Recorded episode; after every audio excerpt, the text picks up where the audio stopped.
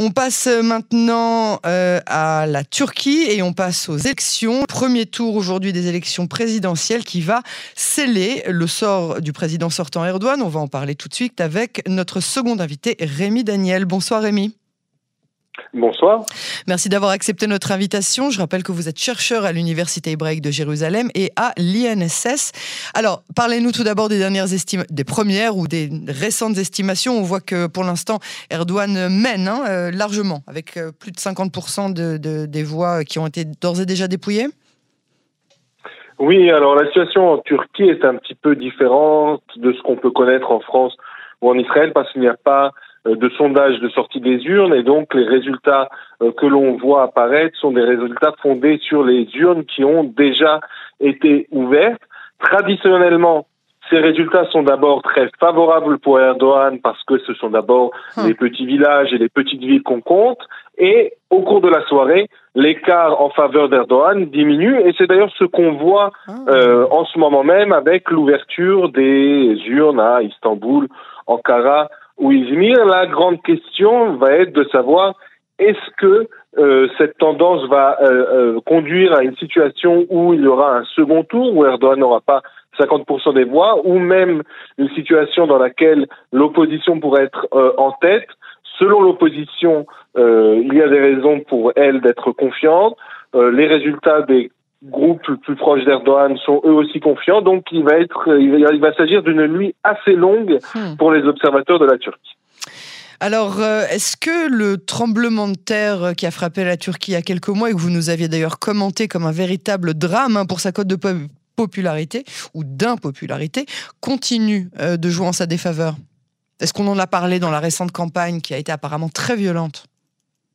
On en a parlé, bien entendu, euh, dans la récente campagne et, même, euh, si vous voulez, lorsque l'on regarde les chaînes de télévision turques, elles présentent euh, de manière séparée les résultats dans la région touchée par le tremblement de terre pour analyser à quel point ce tremblement de terre a eu un impact. Par contre, ce qui est vrai, c'est que ce tremblement de terre est plus un symbole de tout ce qui ne va pas dans la gestion du pays par Erdogan que euh, une question qui est revenue de manière indépendante.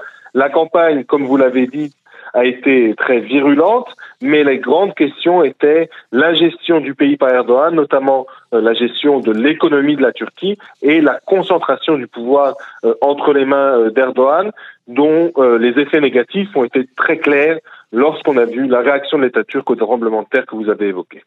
Alors, qui sont les opposants d'Erdogan, et notamment l'opposant principal, dont on a essayé de prononcer le nom toute la journée avec mes confrères de toutes les langues et on n'y est pas arrivé euh, Parlez-nous un petit peu euh, des opposants principaux.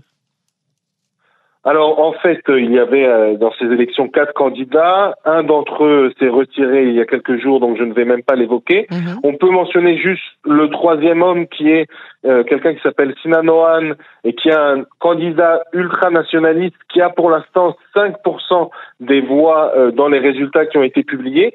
C'est important parce que cela veut peut-être dire que c'est à cause ou grâce à ces 5% de voix qu'il y aura un second tour puisque euh, ces 5% euh, pourraient empêcher soit Erdogan, soit son opposant euh, d'avoir la majorité absolue au premier tour. Et l'opposant principal d'Erdogan, qui s'appelle Kılıçdaroğlu, est le chef du premier parti d'opposition et il représente une coalition de partis opposés à Erdogan, une coalition très hétéroclite, ce qui pose des questions sur sa capacité à gérer le pays.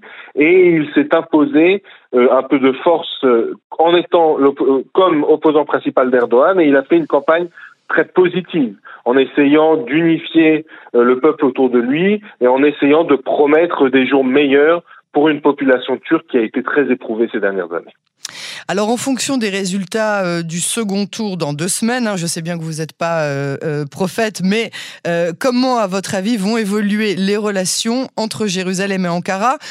Dans les deux cas, si c'est Erdogan qui est réélu ou bien s'il perd sa place, comment est-ce que vous pensez que ça va évoluer?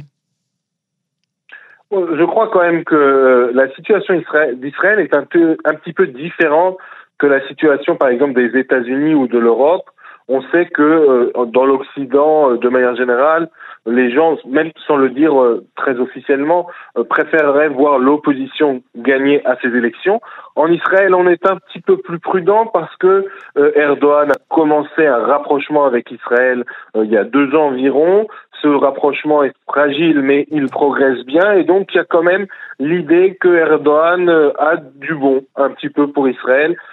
Parmi, c'est en tout cas ce qu'on pense un petit peu à Jérusalem, alors que l'opposant que le Chitarolu, qui est donc soutenu par une coalition qui inclut des islamistes, qui inclut euh, des gens d'extrême gauche, est une personnalité moins forte, plus incertaine, qui pourrait faire entrer euh, les relations entre la Turquie et Israël dans une période de tension. Mais ce que je peux dire, c'est que dans les deux cas, il faut bien comprendre que la Turquie a face à elle de très nombreux défis, notamment de politique intérieure, de gestion des institutions, de gestion de l'économie.